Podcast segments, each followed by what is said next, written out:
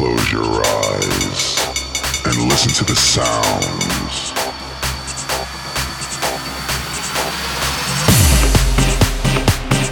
I want everybody to feel what I feel.